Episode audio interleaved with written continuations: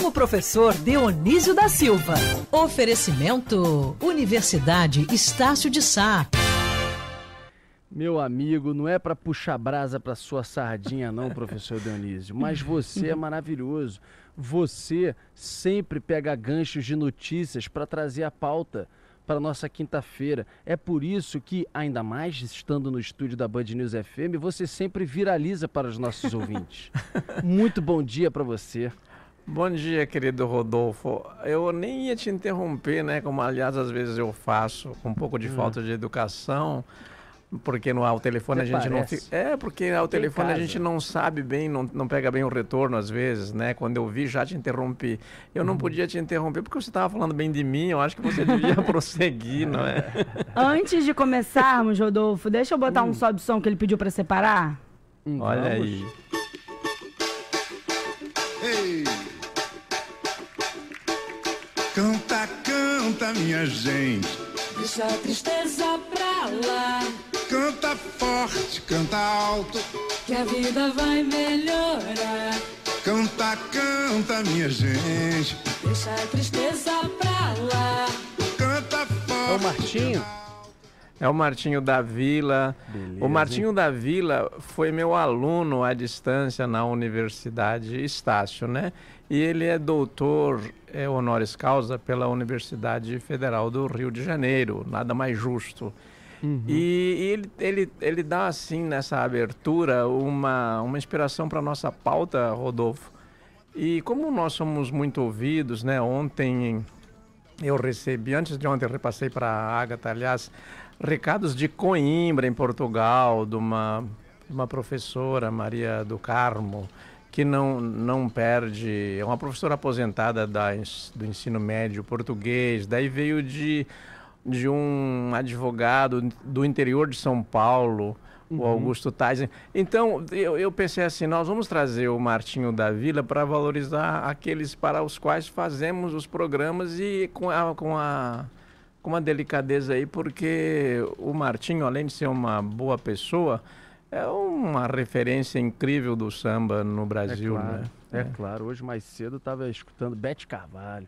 Olha, outro. É. Carvalho, outro também nome do nosso samba. Querido professor Dionísio da Silva, no começo eu fui brincar, mas com toda sinceridade de bem, fundo, e é. passei pelas palavras é, e também a expressão que estão hoje na nossa pauta. Vamos começar entrando nesse mundo digital, vamos falar da expressão viralizar, professor. Isso é algo criado recentemente que entrou no nosso vocabulário, no nosso dicionário? ele entrou para o português, para aquilo que a gente chama de o patrimônio da língua portuguesa, ele ainda está só no, na língua falada e, e, claro que está na escrita também, mas ele não entrou para os dicionários, isto é, ele não está indexado. Mas uhum. há milhares de palavras assim, né, Rodolfo, que foram usadas e algumas sofreram de mortalidade infantil e não se consolidaram, outras foram, por exemplo, é, Patricinha entrou para o dicionário e não é uma, uma Patrícia pequena, não é uma mulher chamada uhum. Patrícia pequena, é aquela pessoa que se veste com esmero e tem hábitos consumistas e só valoriza a, forma, né? Mas entrou. E o viralizar não entrou ainda, mas ele é de largo uso e eu trouxe pelo seguinte: porque a, ela vem, essa palavra, este verbo viralizar, é muito usado hoje, se diz, ah, uma notícia viralizou, né? E existe uma coisa no inconsciente da linguagem que faz com que a gente morra pela boca. Ah, não está sabendo que a gente está considerando, então, notícia uma coisa ruim, porque é por isso também veio o Martinho da Vila na abertura. Às vezes a coisa boa é notícia, mas quando uhum. nós dizemos viralizou, a gente não diz assim que viralizou uma coisa muito muito boa para a pessoa. A pessoa que tem um vírus, quando o médico diz, oh, está com a virose ou viralizou tal coisa, em geral é uma, uma doença, uma coisa nociva. E vírus em latim quer dizer veneno. Uhum. Então, por isso que o, quando veio para o português, que veio do latim sem trocar a palavra, quem, de, quem usou esse nome foi um, um, bacterioli, um, um cientista russo, né? Ele pegou as, aquelas descobertas do Pasteur, que dizia que as coisas passavam, a, as bactérias eh, eram transmitidas assim, assim, ele descobriu que havia um a minha avó dizia um bichinho, né? Um, uma, uma, a um ser que é de 50, de 5 a 100 vezes menor que uma bactéria, quer dizer, onde cabe uma bactéria, cabe de 100, pelo menos 100 vírus, não é? E ele, então, viraliza por quê? Porque você pega uma notícia que não foi você que produziu, o vírus não produz nada, o vírus em si não é bom nem ruim, é quando ele entra ali é que ele, é que ele muda, não é? Uhum. E esta notícia, então, foi comparada com viralizar. Mas então, se você se você está viralizando alguma coisa, né, Rodolfo? É. Não, é, não é. Tem o um inconsciente falando aí por nós, né? E, professor, é, uma óbvio. curiosidade: esse verbo viralizar, quando eu vou digitar ele ou em, no Word, por exemplo, eles não reconhecem. É como se o verbo tivesse errado. Eles Isso. botam aqueles tracinhos embaixo, né, vermelhos, como se ele tivesse, não existisse. No WhatsApp também, se você coloca viralizar, ele pede para corrigir como se tivesse não existisse ainda, né? É verdade. E, e porque não foi, ele não foi acolhido, né, por nenhum dicionário e também não está nem no Volpe. O Volpe é o vocabulário ortográfico da língua portuguesa. Ele é um aplicativo, pode ser consultado, está disponível nas redes. Quando você tem dúvida para ver se a palavra foi acolhida na língua escrita ou não, Daí você vai neste. É um aplicativo da Academia Brasileira de Letras, que é encarregada por lei de fazer essa lista oficial, e você vê se a palavra pertence ou não. Mas a Agatha tem, tem razão, acontece isso porque o Word está muito atrasado e porque o Word foi traduzido com uma macaquice, uma subordinação ao inglês, que eu fico desconcertado, né? O Facebook é. também, né? Você vai, pega um, manda o Facebook usar em vez do, do português ou do inglês, o francês, para você ver se o francês usa a palavra configuração. Jamais, é. né? Usa é. parâmetro.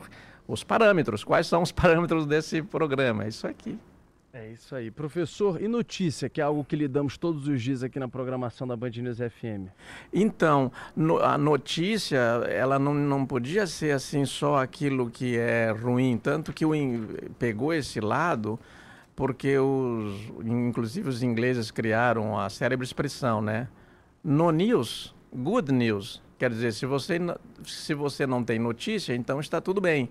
Mas não, às vezes você tem que informar uma coisa boa, como faz tantas vezes a Band, né? É, mesmo quando você fala de uma, de uma desgraça, às vezes você está falando, dando notícias boas, porque você está dando os, os modos de se precaver, ou as saídas que tem, entrevistando as pessoas que entendem daquilo, etc. Mas a notícia, uh, Rodô, veio do latim notícia, que já uhum. tinha a palavra, e aquilo que é conhecido. O etmo é o mesmo do verbo cognoscere, que é conhecer. Aquele conhecimento que você tem de alguma coisa. Esta é a notícia. E ganhou esse sentido, esse significado de uma coisa que você tem para informar que você conhece sobre aquela coisa. Agora, vamos fazer aqui um, um ato de contrição, sei lá, uma, uma autocrítica, né? Não a, a, mídia brasileira e a mídia internacional, uhum. é, em geral, ela fala muito do que não entende, não é? Por uhum. exemplo, agora mesmo, Rodolfo, só para encerrar essa minha intervenção aqui, para dar um exemplo, parecia que ia estourar a Terceira Guerra Mundial com, com esse conflito entre Estados Unidos, depois que os Estados Unidos matou o, o terrorista iraniano, não é? As manchetes eram de que ia estourar uma, uma terceira guerra mundial. Uhum. Não era nada uhum. disso, nem poucos é noticiaram verdade. com objetividade, não foi mesmo? Uhum. É verdade, professor. E, aliás, os especialistas, enfim, o nosso Sérgio Amaral, ex-embaixador do Brasil nos Estados Unidos também, né? Que frequentemente participa da nossa programação, todos que entendem desse conflito já logo no início disseram: olha, isso é bobagem, isso, isso é inimaginável e tal. É muita gente também na, embarcando na teoria do apocalipse, né? É. Professor, para finalizar a expressão que eu usei no começo, puxar a brasa para a sua sardinha. É uma expressão bacana, o pessoal usa de vez em quando, mas por que puxar a brasa para a sua sardinha virou aquela coisa de você. Eu sempre falei puxar a sardinha pro seu lado. Tá errado isso, professor? Essa expressão eu inventei? já não, mudou, não tem... Eu mudei, é. já mudou, elas têm variantes, né? É, é, a sardinha, primeiro que a sardinha é uma palavra muito bonita, eu acho, né? Muito bonita. É um, era um peixe muito frequente na Sardenha, não é?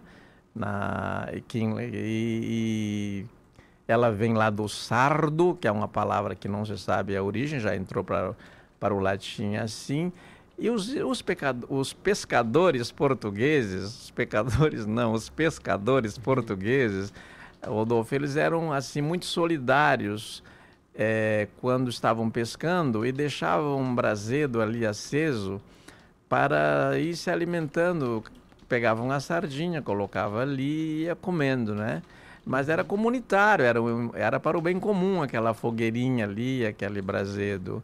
E quando alguém puxava a brasa só para a sardinha dele, ele hum. estava levando uma vantagem em detrimento dos outros.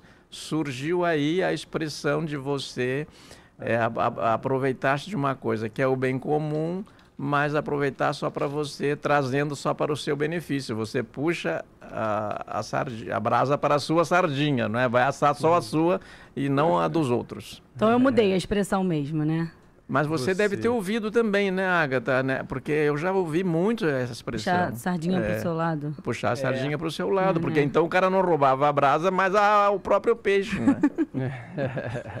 é um avanço. Tem muito disso, né, professor? Você já falou quanto que a língua ela vai é, flutuando, viajando, sendo alterada, seja uma palavra, uma expressão, e fica, né? É aquilo que você falou. Quantas e quantas palavras hoje estão no dicionário é, que foram palavras criadas às vezes de variações que as pessoas criaram, enfim, no dia a dia, coisa criada na rua e que entrou, passou a, a ser adotado pelo, pelo próprio dicionário, pela coisa mais erudita, porque é inevitável você transformar isso em algo a ser é, aceitável numa, num debate sobre a origem das palavras, sobre o nosso vocabulário hoje brasileiro, né? É, o Rodolfo, eu aproveito também para lembrar que é, os dicionários estão atrasados em relação à língua que o povo cria, sobretudo o povo brasileiro, que é muito criativo, e em especial o carioca, que cria expressões impressionantes, não é? E depois é, como pelos meios de comunicação, isso então se dissemina pelo todo, por todo o Brasil. Ou, para usar a linguagem das redes sociais, viraliza, não é? Uhum. é? Mas no bom sentido de trazer uma palavra nova. Nós temos. Nós não chegamos a ter 50% das palavras em uso registradas nos dicionários. Os dicionários estão atrasados. E outra coisa, mesmo com, a, com os avanços da eletrônica, a gente não pode depender de atualizar os dicionários no impresso em papel, porque vai demorar. Agora, no eletrônico podia ser mais rápido, né? As editoras podiam é, fazer essa, essa inserção de novas palavras mais rapidamente. Rodolfo, hoje tem uma efeméride muito importante ah, para é? a gente aprender novas palavras, não é? Porque e, e um vocabulário mais sofisticado.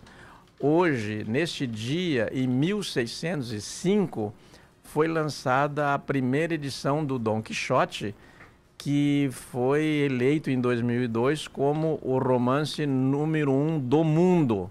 Uhum. É, os espanhóis estão com a bola toda, né? O Dom Quixote. Então já tem quatro, há 415 anos, então são 415 anos já de tempo de leitura, traduzido em todas as línguas, não é?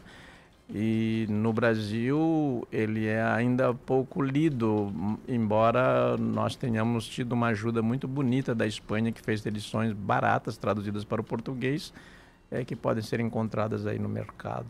É, Dom Quixote é um livro escrito pelo espanhol Miguel de Cervantes, né? Escrito Isso. no início do século XVII. Miguel de Cervantes é até, é, inclusive, nome de uma escola tradicional grande aqui na região do Morumbi, em São Paulo. Não, e aqui no Rio tem Instituto Cervantes, né? Que é- Também, é, é, é O Rodolfo, é interessante... Tem uma, restaurante, né? Tem restaurante, restaurante chamado Cervantes. Cervantes está na boca do povo. É. Eu queria lembrar uma curiosidade, a gente já se... A, a, já tem um tempinho, Já se estendeu, mas tudo bem. Antes que eu seja expulso do estúdio aqui, pode falar seu Não, eu só queria lembrar adendo. que eu só queria uhum. lembrar que era uma coisa engraçada do Don Quixote. Ele publicou em dois volumes este romance. Então ele publicou o primeiro volume e ele demorava muito a, publicar, a publicar o segundo. Então um autor fez, diz assim, ah, ele está demorando muito, eu vou escrever o Don Quixote, começo e termino. E fez um outro Don Quixote, que é o falso Don Quixote mas é muito bem escrito. Então o Cervantes ficou furioso, apressou, uhum. fez o segundo volume, mas aquele do Avalaneda vendeu muito também e vende ainda bem hoje.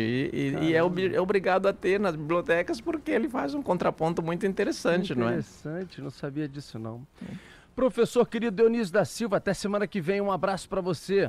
Um abraço a você, aos ouvintes, para a turma aqui do estúdio também. Até de repente. Até, professor. O, daqui a pouco a gente vai